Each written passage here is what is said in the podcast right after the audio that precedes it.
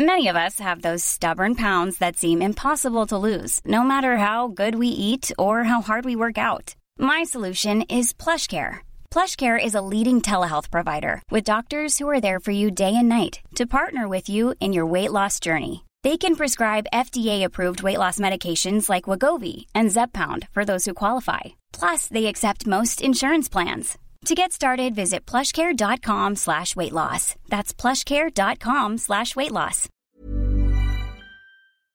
En el episodio de hoy nos va a acompañar Manu Fajardo, una amiga mía quien también es mamá. Con ella vamos a hablar sobre el embarazo, sobre la maternidad, sobre la maternidad adolescente y cómo todo esto trae muchos cambios a la vida. Vamos a hablar sobre cómo se viven los juzgamientos en el embarazo, cómo se sabe si estamos listos para ser padres o madres, el embarazo y el miedo, el embarazo y el disfrutar la vida, y sobre si realmente traer hijos al mundo nos cambia la vida. Así que bienvenidos y bienvenidas. Así me siento nace de la eterna necesidad de poder vibrar libremente, expresando lo que sentimos y pensamos sin límites. Hablar de diferentes temas, situaciones y procesos sin sentirnos juzgados o solos en nuestro sentir. Cohabitar en libertad y vivamente sin dejar de cultivar la relación con nosotros mismos, quienes nos acompañan en la vida y nuestro entorno. Soy Juan José Tejada y en este espacio, a veces solo o acompañado por amigos, profesionales, gente que quiero y admiro, vamos a hablar sin filtro de cómo nos sentimos y todo lo que pensamos sobre temas que todos deberíamos poner en conversación. Bueno, para este episodio quise invitar a alguien a quien yo quiero mucho, que nos conocemos también hace muchísimo tiempo porque nos conocemos creo que desde el colegio, chiquiticos, previo a la adolescencia y pubertad y éramos terribles, mamoncísimos y nos la pasábamos molestando. Y además es una persona muy resiliente, es una persona que tiene una historia de vida increíble y es mamá. Y es mamá de Lolo, de Lorenzo, de un bebé divino, que aunque él no lo sepa, yo soy su padrino. y lo amo. Em, y es Manuela, mi Manu. ¿Cómo estás? Hello, Juanjo, qué felicidad poder acompañarte hoy. Estoy demasiado feliz de tenerte acá. Manu además es comunicadora social, estudiamos en la misma universidad, la misma carrera y, bueno, la amo. Así que espero que, que, aprendamos mucho de Manu, de su testimonio, de su historia de vida y que podamos hablar un montón de, de estos temas tan interesantes. ¿Cómo estás, mi Manu? ¿Cómo te sientes? Bueno, feliz es muy lindo porque Juanjo y yo nos conocemos de toda la vida y siento como que el universo siempre ha conspirado para volvernos a, juntar. Entonces, Total, porque te acuerdas que, bueno, te fuiste del colegio, pero igual nos seguíamos viendo en, los, en las kermeses donde iba tu mamá. Sí, o sea, no, no todo, carajo, increíble. En todas partes, en todas partes. Sí, verdad es muy lindo. Bueno, muy feliz de estar acá, de poder contarles un pedacito de mi vida me encanta. Y además tú tienes un, proyecto muy bonito que se llama A mi manera, con una amiga tuya, ¿o no? Sí, tengo un proyecto, me encanta. un emprendimiento social que se llama A mi manera. Más adelante, si hay espacio, les voy a contar un poquito por favor. de qué se trata. Pero bueno, ya te presenté, ya te conocemos. Eh, antes de empezar con este episodio, que creo que podría llevarse millones y millones de episodios porque es un tema muy largo, que es la maternidad, la maternidad adolescente y todo lo que hay alrededor de todo esto. Eh, hablemos un poquito, Manu, de qué es embarazarse en Colombia. Colombia es un país divino, increíble, pero que también tiene sus cosas, ¿no? Como todos, yo creo.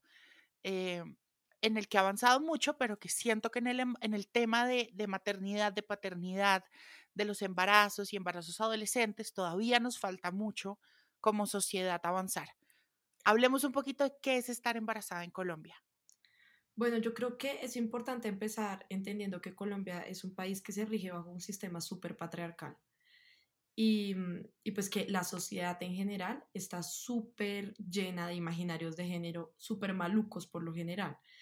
Em, y un montón de prejuicios. Entonces, digamos, para mí ser mamá en Colombia significó eh, muchas cosas. Entre esas, digamos que yo también conté con una familia absolutamente amorosa que me apoyó desde el primer momento y que lo sigue haciendo hasta el día de hoy, pero que, como les decía, al estar en una sociedad que se rige bajo un sistema patriarcal y que hay unos imaginarios de género que ya están establecidos, em, es muy difícil porque uno lidia con un montón de prejuicios.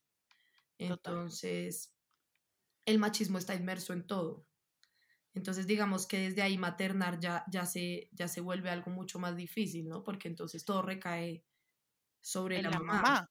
Ajá. Y, y además de eso, como que en general está mucho más estigmatizada la mamá y la mamá soltera, yo soy mamá soltera, eh, que cualquier otra cosa. Entonces, e, es muy duro, es muy duro eso porque yo veo todos los días memes en Facebook y en, y en Instagram que, que joden un montón a las mamás solteras y entonces la bendición y que emprendedora y todo eso. Y es chistoso, pero hasta cierto punto también he llegado a pensar, en verdad esto, es, esto, esto está creando imaginarios, o sea, esto está creando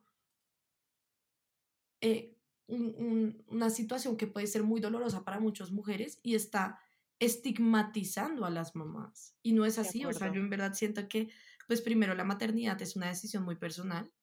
Eh, maternar también eh, implica muchas cosas y que la crianza y, y todo eso es algo muy personal y siento que estamos en un contexto donde, donde son muy duros, muy hirientes y muy dañinos con, con las mamás solteras sobre todo.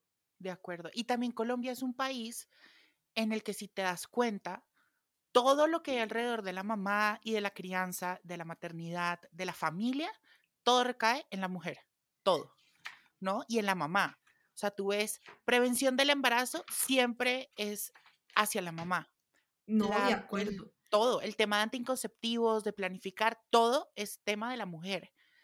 Eh, entonces, eso también, yo creo que lo que tú dices genera un montón de, de imaginarios, de estigmas, y eh, pues esto también recae en imposibilitar también un desarrollo eh, como país.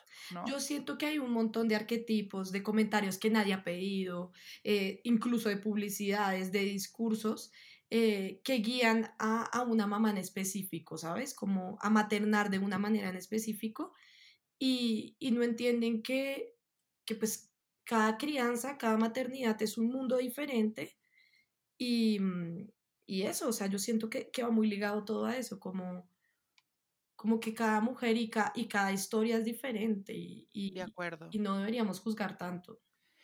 Manu, y ahora, ¿cómo es o cómo percibes tú el embarazo adolescente en Colombia? Porque también es muy diferente al embarazo adolescente en otros países, como por ejemplo Estados Unidos, o países un poco más, es que no me gusta decir, pero pues sí, un poco más desarrollados que nosotros. Yo creo que el embarazo adolescente en Colombia se percibe también diferente y es una historia completamente diferente a diferencia de otros países. No, de acuerdo, además, porque el embarazo en Colombia, el embarazo adolescente en Colombia es súper común pero mm, yo siento que yo solo te puedo hablar desde el privilegio, Juanjo. Yo soy una niña que ha estado rodeada de... Una niña. soy una mujer que ha estado rodeada de muchísimo amor y, y, me han acompañado en todas mis decisiones, mis familiares y mis amigos. Entonces, digamos que para mí el haber vivido mi embarazo en Colombia mmm, no, no, no habría sido muy diferente si lo hubiera vivido en cualquier otro lugar del mundo porque he estado llena de privilegios. Evidentemente hay cosas muy difíciles y, digamos ahorita que yo soy mamá y, y, la vida me ha puesto como un montón de personas que están atravesando por las mismas situaciones que yo, me doy cuenta que no hay garantías. Eh, para las niñas en sí, como que la decisión siempre es muy sesgada. También estamos en un estado que, que dice ser laico, pero está muy sesgado a la religión católica. Y entonces, digamos, hay muchas mamás que son obligadas a ser mamá porque no conocen qué otra decisión pueden tomar. Exacto. Pero es lo que te digo, yo te hablo desde un punto sumamente privilegiado, donde he tenido todo el apoyo del mundo, donde conocí todas las em, posibles decisiones que hubiera podido tomar, pero también entiendo que este solo es mi historia y que hay un montón de historias más de mujeres que no les ha tocado lo mismo que a mí y que por la desinformación han tenido que tomar decisiones que han sido muy difíciles para ellas y que también eh, inminentemente son difíciles para los niños. O sea, ellos están inmersos en esas decisiones. Y también este embarazo adolescente, no sé si, si tú conoces, has oído y los que nos están escuchando pues han oído sobre la Fundación La Juanfe y Catalina Escobar y todo el trabajo que ella hace eh, frente a los embarazos adolescentes en Colombia. y cómo ella eh, con su fundación ayuda a todas estas niñas que, quedan en embarazo en Colombia por X o Y motivo, eh, pero que también esas, el, ese embarazo adolescente pues tiene una, una correlación directa con la pobreza, ¿no? De acuerdo. Y, y cómo ella les enseña durante un montón de fases y procesos, eh, uno, a empoderarse, a emprender, a conocer su cuerpo, conocer sus opciones, porque es lo que dices. O sea, mucho y gran cantidad de los embarazos que salen, digamos, de adolescentes acá en Colombia, muchos son o por violencia sexual o pues ya son un tema de salud pública. De acuerdo. Entonces ella, a través de esta fundación, hace un trabajo muy bonito en el que, digamos que eh, reeduca y apoya a todas estas niñas y, hace un trabajo súper interesante. Entonces yo sí, los, los, los, y las invito a que escuchen eh, un poco de Catalina porque hace un trabajo increíble. Ya entendiendo, Manu, ahora sí un poco de esto y cómo lo percibimos los dos, cuéntanos un poquito de tu historia, cuéntanos un poquito de tu testimonio, de cómo llega Lolo, Lorenzo a tu vida, eh, lo que nos quieras contar, lo que te sientas cómoda en contarnos eh, queremos conocer un poquito de tu vida. Bueno, yo creo que yo me resumo a una frase que leí precisamente estando embarazada y, es y que dice como nunca supe ir a favor del viento. Desde muy chiquita he sido una, una, una persona que se para por las injusticias. Me, me molesta mucho las causas que no son justas. Eh, me considero una mujer muy empática, me gusta ponerme en los zapatos de los demás e intentar luchar por ellos. Y, mm, y eso también me ha traído muchos problemas porque soy una mujer que no se deja y que no se calla las cosas y que lo que tiene que decir lo dice siempre eh, dentro de los límites del respeto, pero, pero no se lo calla. Entonces, pues, Lorenzo llega a un momento de mi vida donde no me lo esperaba, pero hoy en día analizando la situación desde afuera, como también un poquito más como tranquila y habiendo analizado ya todo, Lorenzo pues ya tiene un año y medio, eh, entiendo que tenía que llegar.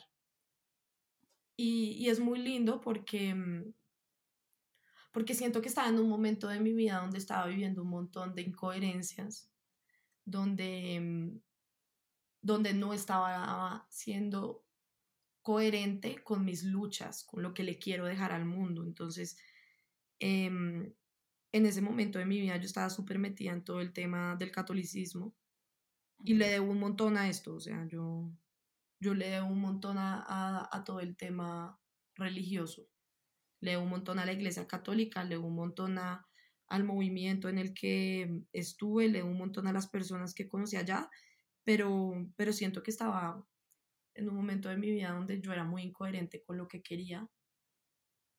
Y, y bueno, Lorenzo no fue un niño planeado, pero sí fue 100% deseado. Mm, y también es muy duro, ¿no? Cuando me entero que estoy embarazada, me acuerdo que, que el mundo se me viene abajo. Y yo digo, fue madre, ¿será que estoy lista para ser mamá? Hoy pienso, ¿Cuántos años tenías? Tenía 20 años. 20 años, sí, tenía 20 años. Eh, digamos que mi pareja también era una persona súper católica, súper creyente. En ese momento lo que pensábamos era como obviamente tenemos que tener al bebé, o sea, ambos nuestro, nuestro, nuestro sistema de creencias estaba muy, muy, muy ligado a, pues el aborto nos va a llevar al infierno. Y digamos que por mi personalidad y por cómo soy yo, hoy en día entiendo que, que así tampoco hubiera sido católica, eh, no hubiera abortado. Entonces, digamos que esa decisión nunca, ese pensamiento nunca se atravesó por nuestra mente. Em, pero bueno, tomamos la decisión de ser papás. Em, em, muy duro, muy duro porque más allá de, de, todas las responsabilidades que significa ser mamá y que significa ser mamá en el siglo XXI, donde yo hoy en día hablo con, con las personas y ellos me dicen, ¿cómo te gustaría tener otro hijo? Y yo digo, no. Y yo amo a mi hijo y amo a los niños, pero pero, pues, madre, es que ser mamá en el siglo XXI es muy difícil porque son niños que tienen acceso a todo desde muy chiquitos. y donde la crianza es un tema muchísimo más complicado, que requiere de muchísimas más cosas. Entonces, como pues en lo personal yo, yo no, no quisiera volver a tener un hijo.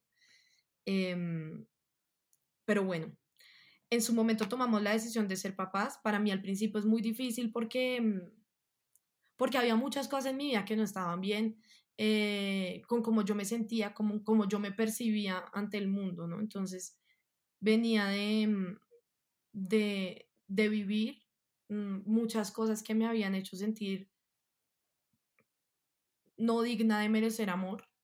Entonces, como que cuando yo me entero que estoy embarazada, pues me coge en un momento muy difícil, digamos que la relación que llevaba en ese momento tampoco era la mejor y no, y no quería mm, de alguna u otra manera pues pues traer a un niño al mundo, a un, a un espacio donde, donde pues sus papás no, no, se entendían y no se llevaban de la mejor manera. Entonces digamos que eso sobre todo me dio muy duro, me dio muy duro que yo toda la vida me había imaginado que cuando fuera a ser mamá las cosas iban a ser de otra manera.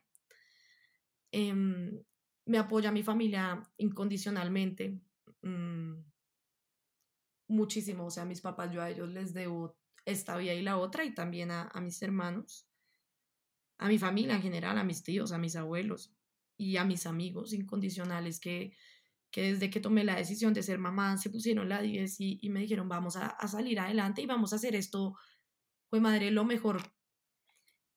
Y, mm, y bueno, empiezo a buscar ayuda psicológica porque mm, creo que es muy importante, o sea, yo toda la vida y crecí en una familia que es muy liberal frente al tema o sea, como que nunca han tenido tabú frente a buscar ayuda psiquiátrica o psicológica. Y más bien como mm, no esperan que sea momento de buscarla para ya buscarla. O sea, como que es algo que está naturalizado en mi vida. O sea, yo desde chiquita voy al psicólogo em, y me gusta mucho. Yo, yo, yo incluso creo que el haber tenido una relación tan cercana con, con los psicólogos y con todo este tema ha hecho que a lo largo de mi vida, em, digamos que sea un poco más consciente de, de, mis decisiones y como que tenga una inteligencia emocional un poquito más desarrollada. Entonces, y eso me pues parece increíble, ¿sabes? Y me acuerdo, porque, o sea, en el colegio a mí en varias ocasiones me mandaban a psicología porque creían que era una persona muy loca. Eh, y yo le decía a Manuela como, ¿por qué me van a mandar a psicología si no estoy loco? En esa época pensaba así, ya no lo pienso así. Y Manuela me decía, ay, no pasa nada, eso es hablar, chévere.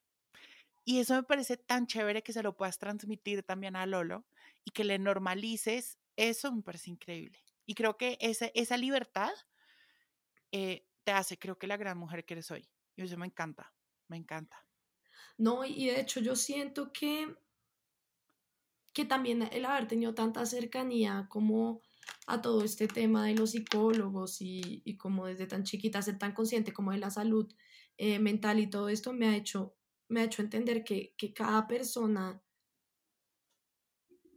vive y tiene su tiempo de crecer, o sea, como que cada persona lleva su proceso eh, y que cada proceso es súper valioso. Entonces, digamos que todo esto ha ido muy sesgado a entender que, que fue madre, la vida es un ratico y es una y tenemos que intentar vivirla de la mejor manera y si esto implica buscar ayuda en otras personas profesionales que nos pueden ayudar a entender cosas que de pronto nosotros no vemos, pues está bien hacerlo, o sea, no hay por qué y no significa que estés loca y no significa que seas una tonta, significa que en esa vulnerabilidad de saber pedir ayuda hay mucha fortaleza.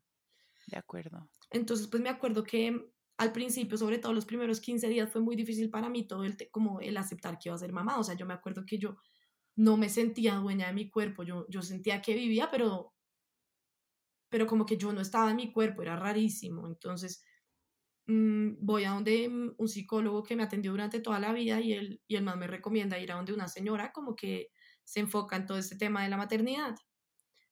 Y bueno, cuando voy a donde ella le digo como, vieja, estoy cansada y tengo mucho miedo porque sé que viene una responsabilidad muy grande en mi vida y yo simplemente quiero hacer lo mejor posible y siento que no tengo tantas herramientas. Y además porque cuando yo me enteré que Lorenzo venía en camino, yo simplemente sentí que yo tenía que desprenderme desaprender y de construir muchas cosas que me habían dicho que estaban bien y que no estaban bien a lo largo de mi vida. Entonces, cuando yo me enteré que estaba embarazada, yo simplemente me prometí a mí misma ser lo más selectiva eh, en cuanto a la hora de escoger personas, situaciones y cosas que fueran a, entrar a la vida de mi hijo. Entonces yo me acuerdo que yo voy y le cuento a esta señora esto, le digo como, desde que estoy embarazada, siento como un discernimiento que yo no puedo entender eh, y, que, y que hay veces se me sale de las manos de, de querer volver a iniciar mi vida, de querer aprender nuevas cosas, de desaprender un montón de cosas. Y la vieja me dice como, eso es el embarazo. Y yo como, ¿qué puta? ¿De qué me hablas? Y entonces ella me, me cuenta y me dice como la mujer, el cerebro de una mujer embarazada y el cerebro de, de una persona con Alzheimer es muy similar. La mujer embarazada tiene muchos huecos en su cerebro, muchas cosas que está borrando para volverlas a crear. Y yo me acuerdo que cuando la vieja me dijo esto, para mí fue como, wow, o sea, ¿qué está pasando? Y yo tomé mi embarazo de tal manera, yo tomé mi embarazo de tal manera porque decidí desde ese día borrar todo lo que me hiciera daño, sacar de mi vida todas las personas que no me estaban aportando, todas las situaciones que me hacían sentir incómoda, sacar de mis bolsillos todo lo que me pesaba y volver a construirme como mujer. Entonces, ella me decía, eres como un ave, un ave fénix, estás volviendo a nacer.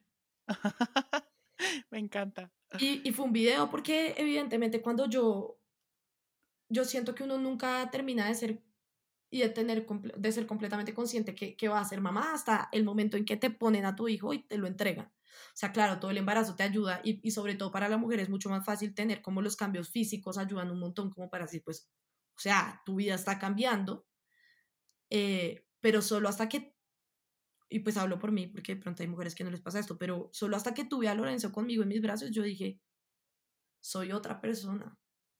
Solo hasta que lo vi a los ojos dije, como no quiero volver a ser la mujer que era antes. No quiero volver a estar inmersa en las situaciones que estaba inmersa antes. Me siento fuerte, me siento poderosa. Y vi a mi hijo y le prometí que le iba a dar lo mejor de mí.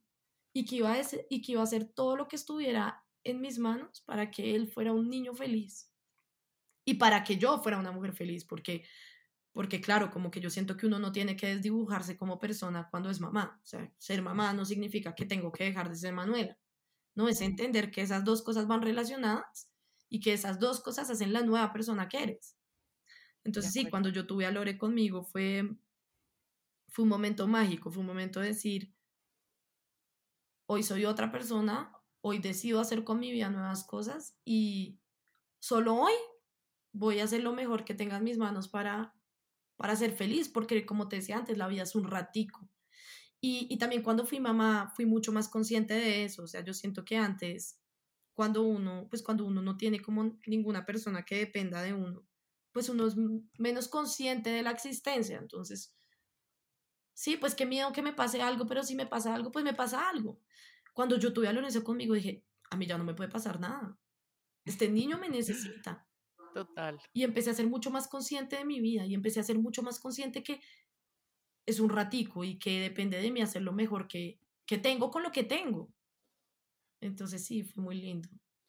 Y creo que también tu embarazo, y eso lo pudimos notar todas las personas que estaban alrededor tuyo, creo que hizo que también abrazaras un montón eh, eso, lo que tú dices, eh, los errores, los cambios, lo, lo, negativo que tenías antes. Por ejemplo, me acuerdo mucho un post que tú hiciste de tu cambio físico, porque eso es algo difícil. Yo creo que si para una persona normal es difícil a veces asumir ciertos cambios físicos, pues para una mamá que realmente les cambia el cuerpo 100%, eh, que, están creando algo adentro de ellas, eh, pues desata en uno también un montón de pensamientos y tú los abrazaste em, y los llevaste de una manera muy linda y de una manera muy resiliente, que es lo que me gusta mucho. Eh, me encanta eso. Y, y, ahorita, digamos, Manu, ¿cómo es tu relación con, con, eso, con tu lado maternal, con que eres una mamá? Eh, y me gusta mucho eso que dijiste. Yo no dejé de ser Manuela por ser ahora la mamá de Lorenzo. Soy Manuela y soy mamá. Y, es una nueva persona en cierta forma, pero, pero no dejé de lo que yo era antes y no me desdibujé como mujer ni como persona de la sociedad. Es, es muy difícil. O sea, yo, yo siento que, que ser mamá es, es, muy difícil porque trae muchas cosas que uno no sabe cómo lidiar. Y, y, y yo siento que como que he recibido todo mi proceso a intentar soltar. Y soltar duele mucho porque no tenemos la certeza, nunca tenemos la certeza de que algo mejor va a llegar. Eh, pero yo siento que desde que empezó mi proceso como de madre, de mamá de Lorenzo, ha sido muy lindo porque Lorenzo ha traído a mi vida mucha esperanza. Y, y, me ha enseñado sobre todo a amarme a mí de una manera diferente, como de entenderme a mí como un sujeto mío, sí, como un sujeto externo, algo, algo algo que solo yo puedo hacer feliz. Entonces, como que la llegada de Lorenzo me ha, me ha ayudado un montón a construir el amor romántico, el amor de pareja y, y entender que, que tengo que estar tranquila con lo que yo soy, con lo que yo he construido y que lo demás la vida se encargará y el universo se encargará de ponerlo en mi camino.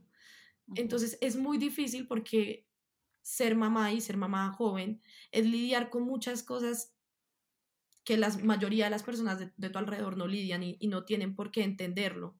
Entonces uno como que hay veces espera que los demás entiendan, pero no tienen por qué. No tienen por qué porque no es la situación que ellos están viviendo. Y, y es enfrentarse a, a muchas cosas que, que son difíciles, que obviamente te sacan de tu normalidad, de tu cotidianidad, pero yo también siento que, que es un motor constante de decir, y yo todos los días me levanto y veo a Lorenzo y digo, por ti quiero ser mejor, porque quiero, quiero dejarte un mundo mejor. Es como una, una sensibilidad social, una responsabilidad que ya está inmersa en mí y que aunque quiera no puedo hacerme la ciega ante eso.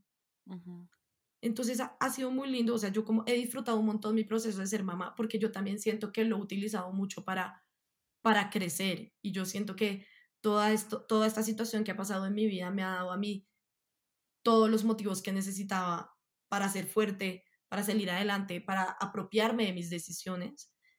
Entonces lo he disfrutado un montón, pero también sería una mentira decirte que hay veces no es difícil, porque lo es, y hay veces donde digo, pues madre, estoy cansada y necesito un descanso, pero entiendo que eso es maternar y entiendo que eso hace parte de la decisión que yo, que yo escogí, que, que fue tener a Lorenzo.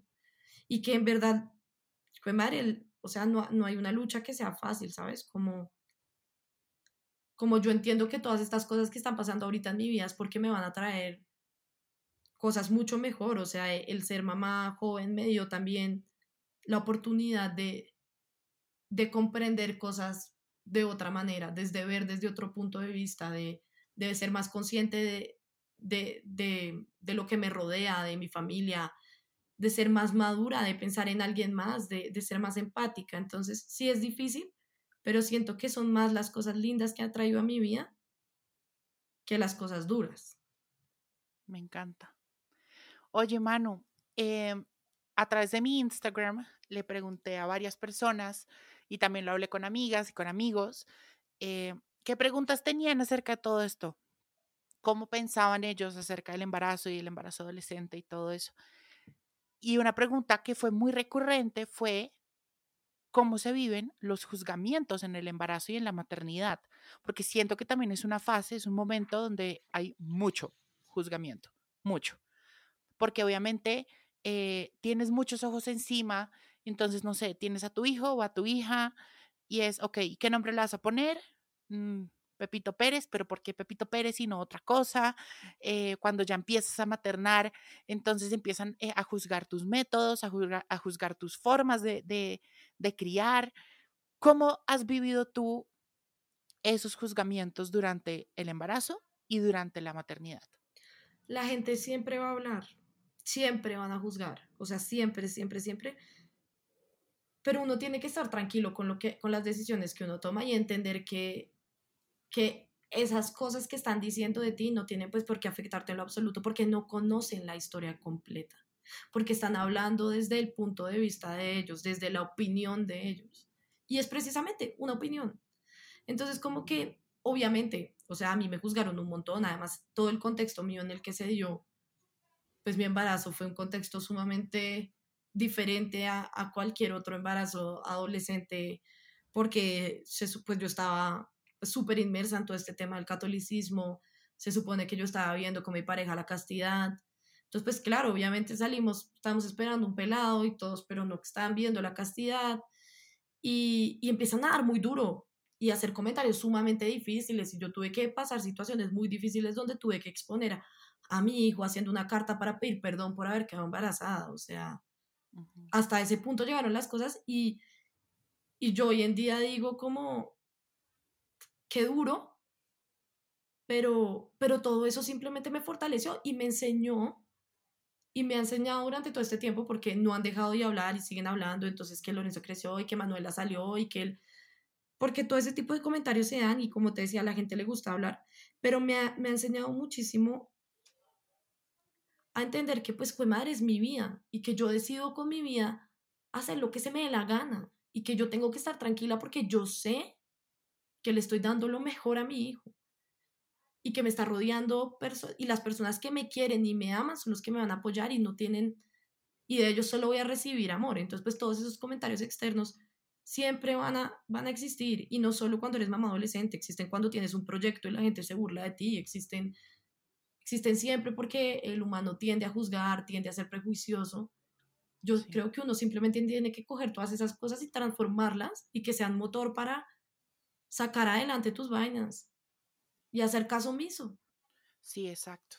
Y es que ahí, o sea, radican, por ejemplo, no sé, uno ve una niña de 15, 16 años embarazada y es, ay, esta generación tan locochona eh, se puso a, tirar eh, tan chiquita y tú de pronto no sabes que detrás de ese embarazo eh, hay una agresión sexual y que la niña realmente la está pasando mal. O, no sé, ves otro eh, embarazo en una mujer de más grande, no sé, cuarenta y pico de años, y es, ay, pero esta abuelita, ¿cómo se va a poner a, a tener hijos? Y de pronto no sabes que detrás de esa mujer y detrás de ese embarazo está un anhelo grandísimo de ser mamá desde hace muchísimo tiempo y que ese embarazo es por fecundación o, o no sé, ¿sabes? Em, y me parece, me parece muy chévere eso y es también hagamos esa invitación y es lo que dice Manu, coger todo eso que dice la gente, la gente no va a, no va a dejar de hablar, pero coger todo eso para realmente hacerse más fuerte, entender y poder discernir lo que es real y lo que no, porque yo siento que muchos comentarios de la gente son totalmente eh, sin sentido y no tienen fundamento, y también poderlo llevar a nuestra vida y a, ser más empáticos con la gente y a poder poner un, un stop cuando vamos a empezar a juzgar Creo que también es muy importante. No, y además, o sea, mi mamá en algún momento me dijo como Manuela, la boca habla de lo que el corazón carece. Ay, mira tú qué bonito. Y para mí eso fue como, puta, es verdad. Sí. es verdad, o sea, contra... Absolutamente. Oye, Manu, por ejemplo, eh, tú ya nos contaste que, que, la decisión de ser papás la tomaste en conjunto con tu pareja pero tú crees eh, que de pronto esa decisión del embarazo, de formar familia, eh, es una decisión netamente individual o es algo que también involucra a la pareja, hablándolo desde un tema de cuando uno está en pareja, cuando uno está solo y pues quiere ser mamá, pues es mamá y ya.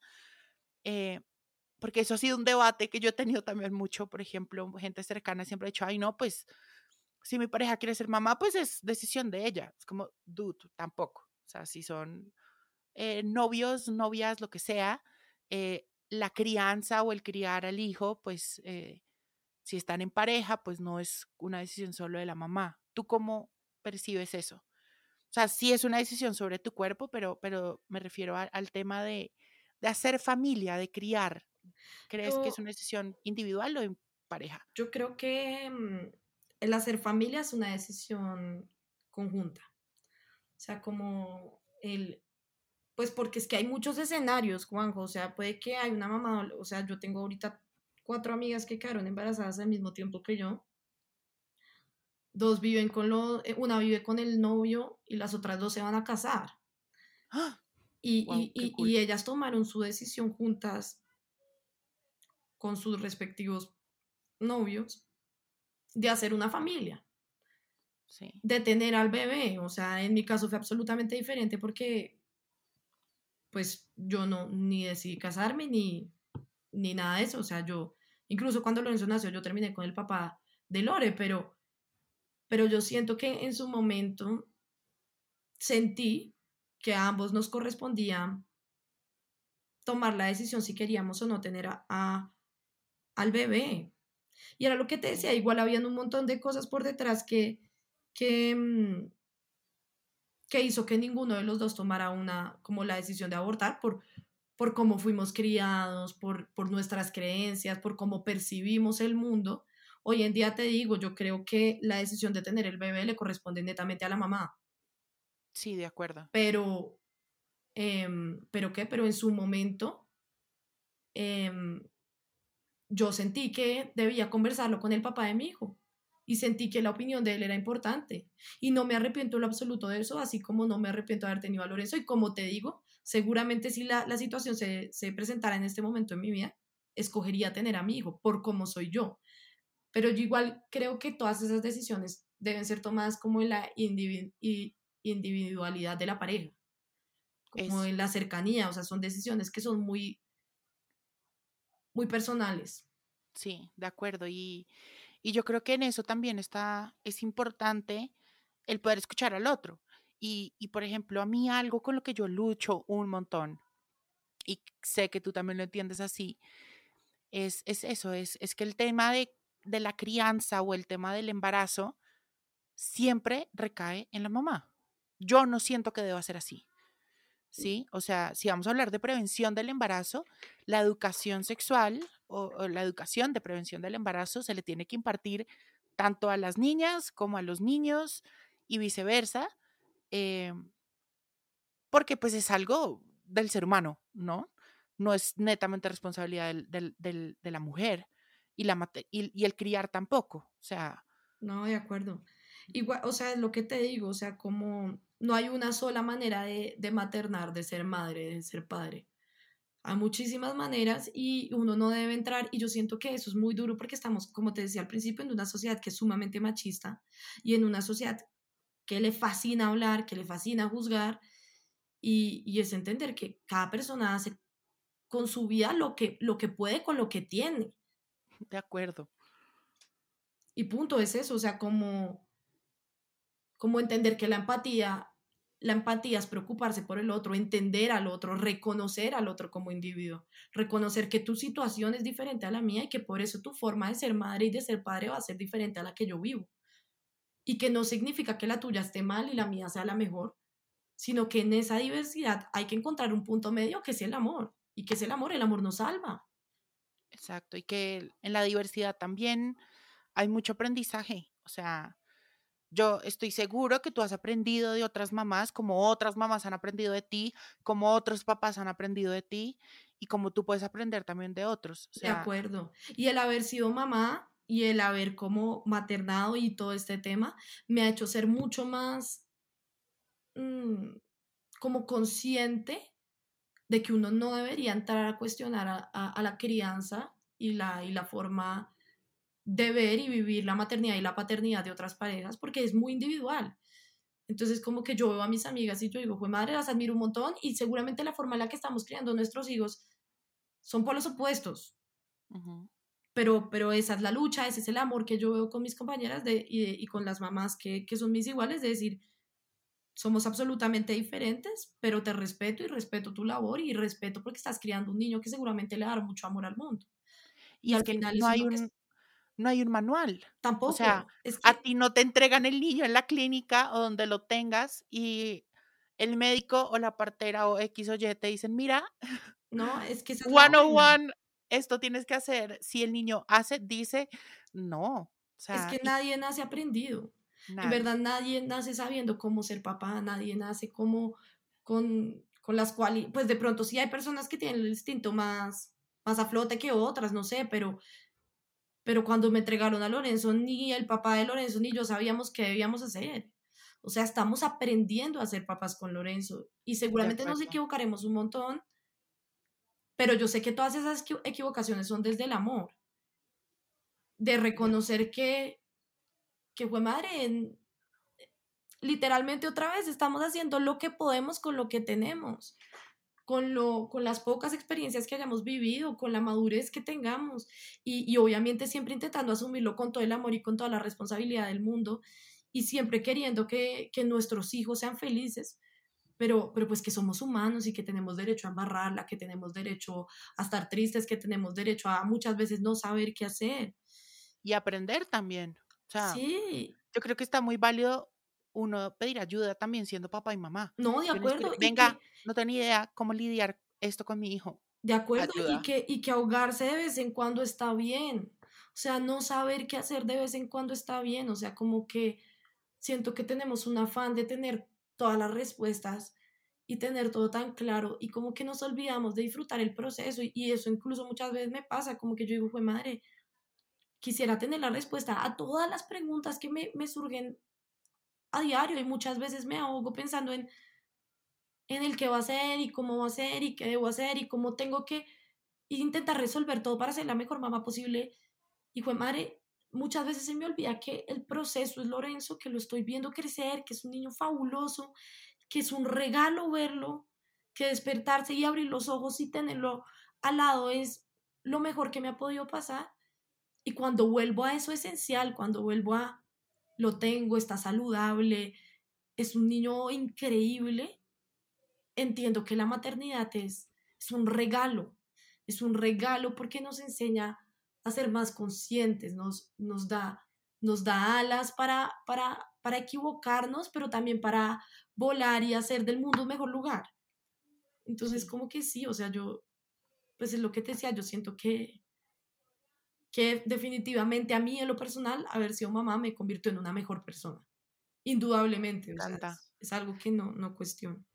Oye, Manu, y hablemos de eso que hablamos hace un poquito.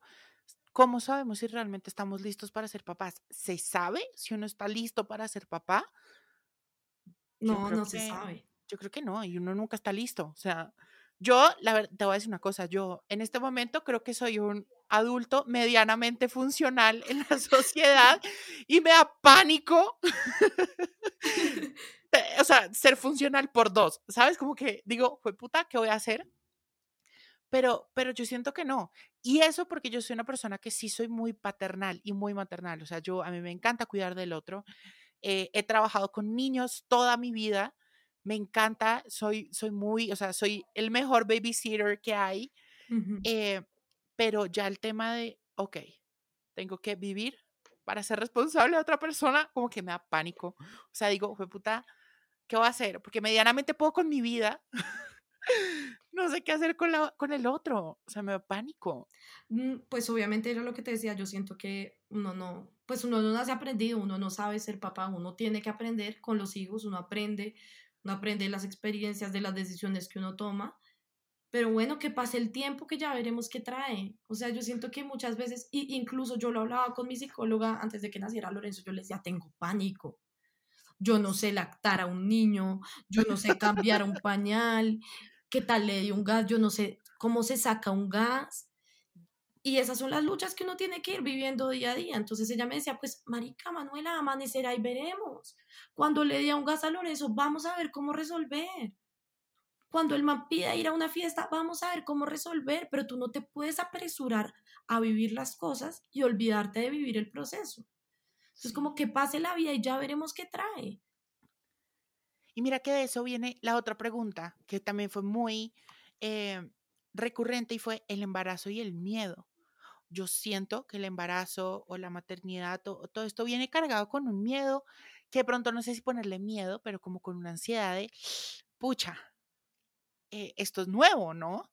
Eh, ¿Cómo viviste tú la ansiedad, el miedo durante el embarazo y cómo lo vives ahorita que ya tienes a tu Lolito de carne y hueso al frente? Yo vivía a cagar el susto en el embarazo. A mí cada vez que me dolía, cada vez que me dolía la garganta salía a urgencias, cada vez que me dolía entrar al baño iba a urgencias, o sea, yo el primer trimestre por lo menos estuve unas 20 veces en urgencias porque todo me daba Señorita Manuela, ¿qué hay? ¿Cómo vas? Literal, me conocían y todo me daba miedo y entonces eh, la primera contracción yo casi me muero, todo me daba susto, el parto para mí fue, pues, o sea, yo estaba toteada del susto cuando entré, todo fue, o sea, y todo, y yo siento incluso que el amor de mamá es un amor con mucha angustia, porque yo me acuerdo perfectamente que, de hecho, yo lo publiqué en, en Instagram, dije, cuando yo entré a la sala de cirugía, yo salí y yo ya no era igual. Y no era igual porque a mí todo me daba susto. La primera noche yo no dormí porque me daba miedo que el bebé dejara de respirar. Y yo decía, yo estoy loca. Y después yo lo hablaba con, con, con la psicóloga y me decía, eso le pasa al 95% de las mamás que conozco. Porque es un amor con angustia, es un amor de, tengo miedo que algo te pase porque yo sin ti ya no podría volver a funcionar de la misma manera. Entonces yo le decía a mi mamá, yo veo a Lorenzo y yo me muero, o sea, yo, a mí ese niño me derrite, me, me vuelve loca, me enorgullece infinitamente. Y hay momentos donde yo estoy parchada en mi casa y me imagino que le puede pasar algo y salgo corriendo y lo abrazo y le digo, a ti nunca te puede pasar nada porque no te puede pasar nada, yo, yo te necesito bien. Y yo hablo pues eso con mi psicóloga y me dice, es muy normal, es muy normal porque el amor de mamá es un amor que trae consigo mucha angustia, que trae consigo mucha incertidumbre. y es, es inentendible, o sea, para mí, o sea, yo sé cómo se hacen los hijos, pero algo que todavía, Manuela, gente, oyentes, eh, para mí todavía me parece algo muy loco el tema de que un ser humano pueda producir otro ser humano adentro. No, es un video. eso para mí la vida es un milagro muy Sí, es, es una cosa muy rara. O sea, esa joda es muy rara y es divino.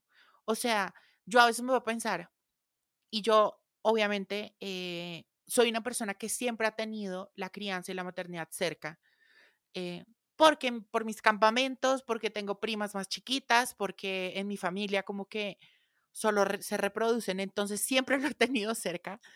Eh, pero es, yo a veces me voy a pensar, mi mamá, ¿por qué es tan mamona? ¿Por qué se preocupa? ¿Por qué me llama? pero yo me puedo pensar y es, pues así es, ¿no? Eh, al fin y al cabo soy algo que ella produjo en su interior eh, algo que también le cambió un poco la vida y algo por lo que ella empezó también a hacer un montón de otras cosas. Pero me parece, me parece divino. No, es un video. Además, porque solo cuando uno es mamá o papá, empieza a entender a los papás. Y uno sabe que, que esa situación de ser madre y padre es lo más vulnerable que te va a pasar en toda tu vida. Es una vulnerabilidad constante de no saber qué va a pasar, pero tengo que confiar en que estoy, uno, haciendo lo mejor que puedo y dos, en que todo va a salir bien. Entonces es muy difícil porque yo también, yo decía, fue madre, mi mamá era intensa, o sea, ¿por qué me llama tanto? Y hoy en día yo digo, cuando Lorenzo me salga a la calle, seguramente voy a ser la suegra que todo el mundo odia. Seguramente voy a tener teléfono hasta los 25. Pero, pero es porque uno entiende y porque ya uno también ha vivido y se ha dado cuenta pues que el mundo es un lugar que está podrido y que tú tienes lo más lindo y lo que más amas afuera y que puede que le hagan daño y tú solo lo quieres proteger. Y, y uno de mamá es eso, o sea, literalmente mi, mi, psicóloga me decía, es como, como las tigresas protegiendo a sus crías. Así eres tú, es tu instinto de protegerte, de cuidar a tu hijo que ya después tienes que soltar. Pues Obviamente, pues, todavía no, no quisiera. Todavía no. no. Que eso tiene que pasar, pero. Manuela tiene un año. Cuando el niño tenga. Mira, te voy a decir una cosa. O sea, cuando el niño. Normalmente en la sociedad, cuando el niño tiene 18, ya lo sueltan un poquito más. En Colombia nos sueltan como cuando tenemos como 25, yo no sé. yo voy a ser la, la típica mamá suegra que, que, que, nadie va a que. No, mentira, yo voy a ser bacana, obviamente. Pero. Pero Oye, sí, o sea, es difícil.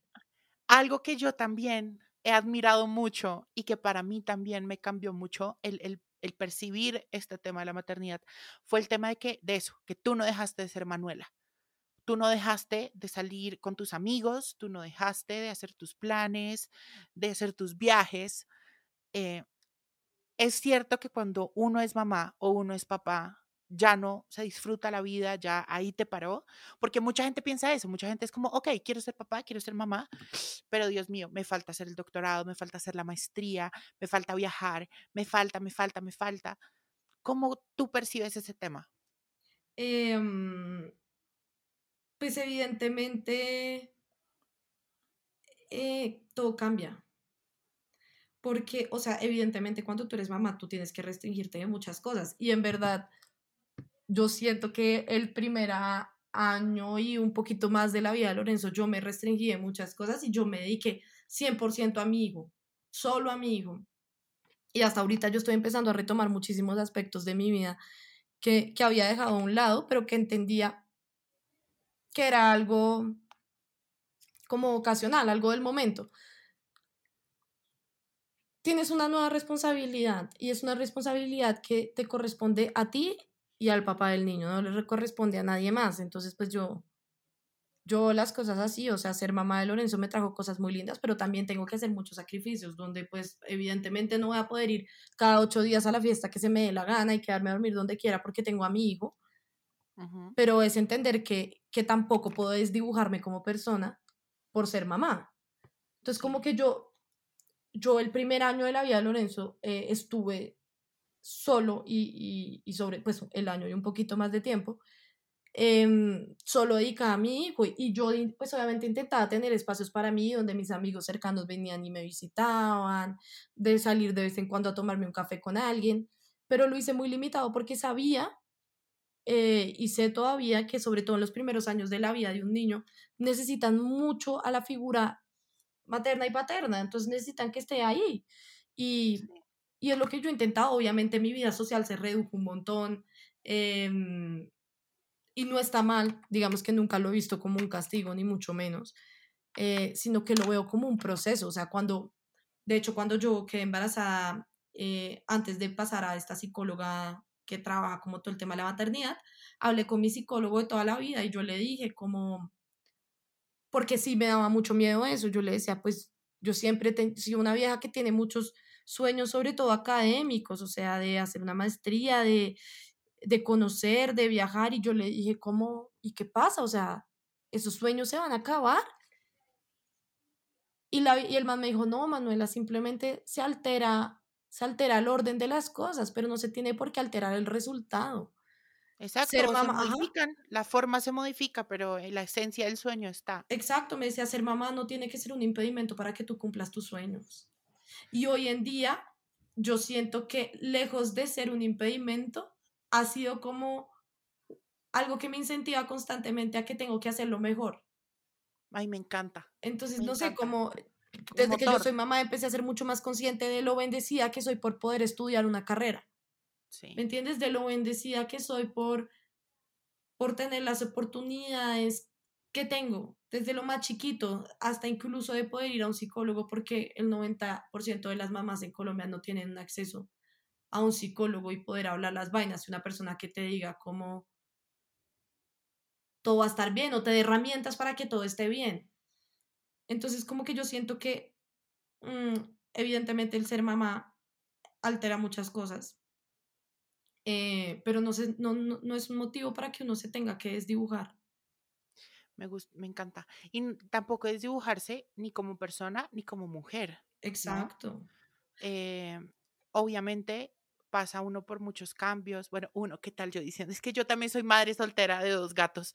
Eh, no, pues las mujeres pasan por muchos cambios físicos em, y tampoco hay que desdibujarse tampoco como, como, mujer, porque al fin y al cabo primero fuiste mujer que mamá. De acuerdo. Y, y, y esa parte femenina tuya está ahí siempre latente. Los sueños siempre van a estar ahí, los proyectos, y no hay que soltarlos. Yo creo que ahí es más fuerte donde hay que cogerlos. Incluso uno de los tabúes más grandes que yo siento que he tenido que afrontar desde que soy mamá es, es el hecho de volver a, mm, sí, como a, estar con alguien, siendo mamá, y que no sea como el papá de tu hijo, ¿me entiendes? Como volver a ser mi vida porque hay un montón de tabús frente a eso y, incluso como en mi propia familia y en mis círculos sociales más cercanos y, durante mucho tiempo he lidiado con esos comentarios. Yo, yo hablaba eso con mi, con mi psicóloga, de hecho, hace poquito, y yo le decía como, yo no sé si yo soy un extraterrestre, pero a mí nunca me ha dado duro el pensar que por ser mamá no voy a encontrar a una persona Y ella me decía, pero ¿por qué pensarías eso? Y yo le dije, pues porque, ¿cómo así? O sea, es, es lo que veo en todas partes, o sea, es lo que me han dicho siempre. Que el ser mamá inmediatamente reduce la posibilidad de que yo pueda ser amada. Y la deja me decía como, ¿y tú crees eso? Yo le decía, no, yo no creo eso, pero es lo que me han dicho. Y ha sido muy lindo para mí porque incluso como en ese volver a retomar mi vida amorosa, que, que digamos ahorita no, no estoy muy interesada en hacerlo porque siento que hay otras cosas que tengo que cerrar, otros capítulos de mi vida que tengo que cerrar y, y hay otras cosas que quiero vivir antes de pensar en volver a estar con alguien, pero que igual hay veces lo pienso y digo como, y han llegado personas que, que hoy en día son grandes amigos y que quiero mucho y que, y que incluso me han pintado la posibilidad de, de poder tener una relación muy linda con ellos eh, y que digo como, pues madre, qué lindo, qué lindo porque también el embarazo me hizo entender que el amor no siempre vuelve en forma de una persona, sino que vuelve en forma de amor propio, de amigos, de, de, personas que te salvan. Entonces eso también para mí ha sido un proceso muy, muy especial, o sea, como, como entender que que bueno, que cada cosa trae un proceso y que seguramente el universo en el momento que quiera pondrá a la persona con la que vaya a pasar el resto de mi vida y pues que si no la pone seguramente voy a estar tranquila conmigo mismo y me voy a sentir tranquila con mis decisiones, ha sido muy lindo. y Yo creo que eso ha sido una de las enseñanzas más grandes que me ha dejado ser mamá, como de construir ese amor romántico, de construir esa vida perfecta que te han pintado, que siempre tiene que ser al lado de alguien y entender que, que el amor trasciende, que más allá de una química sexual o física, se trata de encontrar un compañero, una persona con la que digas, cuentas conmigo, aquí estoy y, y todo va a estar bien y te quiero por lo que eres, no, no por las decisiones que hayas tomado. Me encanta. Entonces eso ha sido muy lindo. Ay, esa era la última pregunta, que qué enseñanza te había dejado la maternidad y, y concuerdo contigo. Creo que, que eso, la maternidad en general, además de todos los aprendizajes que puede llegar a traer, eh, el aprendizaje más lindo es el reconocimiento de la persona. Eh, y me encanta. Me siento tan agradecido de haberte tenido en este episodio, de toda tu vida. Me siento demasiado agradecido con la vida que hayas traído a Lolo, porque es un niño que a legua se ve que es muy feliz. Eh, y te ha hecho a ti una mujer increíble, una mujer de la que me siento 100% orgulloso. Eh, es impresionante cómo te has, todo lo que estás viviendo, cómo estás tomando la vida. Y, y, bueno, gracias en verdad por compartirnos tu historia, por dejarnos entender todo lo que pasaba por tu cabeza en esos, en esos momentos. Y es obvio que tienes las puertas abiertas de este podcast en un futuro. Gracias, en verdad, infinitas por, por permitirnos escucharte. Ay, no, Juanjo, mil gracias a ustedes. Yo, yo la verdad soy fan de estos espacios porque en algún momento de mi vida estuve, ah, el año pasado fue un año sobre todo muy difícil para mí y, y conocí historias que, que me salvaron. Y desde ahí yo dije, bueno, de pronto mi historia puede salvar a alguien. Eh, y ojalá, y ojalá sea que una persona que, que se sienta mal y me oiga y diga, bueno, esta vieja pues no la tiene clara, pero ahí va en la lucha. Y, y, eso fue lo que me pasó a mí. O sea, yo siento que hay personas, hay música, hay películas, hay cosas que te salvan y en algún momento las historias de muchas personas me salvaron. Entonces... Me encanta. Y un punto muy importante de tu historia es buscar ayuda, ¿no? No vivir esos procesos solos. Eh, creo que algo que hizo un, un, cambio significativo en tu proceso fue la ayuda psicológica. No, ¿no? Y, y, la ayuda de mi familia, de mis amigos, o sea, como el, el entender que, que, uno no tiene por qué vivirlo solo, que siempre hay gente que, que se va a poner la 10 y, y, te va a ayudar y que hay personas que te salvan sin que tú lo sepas, o sea. Sí, es muy lindo eso. En verdad, mil gracias por, por haberme invitado acá. Para mí significa un montón. Eh, estos espacios me llenan mucho. Siempre salgo con muchas ganas de tragarme el mundo después de esto. Y nada, me voy a hacer autopromoción. si quieren seguir a mi manera, es un emprendimiento social muy lindo que tenemos con mi mejor amiga, una persona que también me salvó y que amo y hoy estoy infinitamente agradecida con el universo por la vida de ella. Sí. Entonces, pues ahí tendremos- hablamos de nuestras luchas. Eso, y tendremos más episodios en los que podamos también conocer a tu amiga, conocer más de a mi manera, pero sí se lo recomiendo 100%, es un espacio muy lindo, muy sano y que, que cultiva un montón la relación con nosotros. Entonces, ahí a mi manera, por favor, lo siguen. Gracias, mi Manu, te adoro. Te adoro con todo mi corazón. Te corazón. mando un abrazo enorme. Un besito gigante.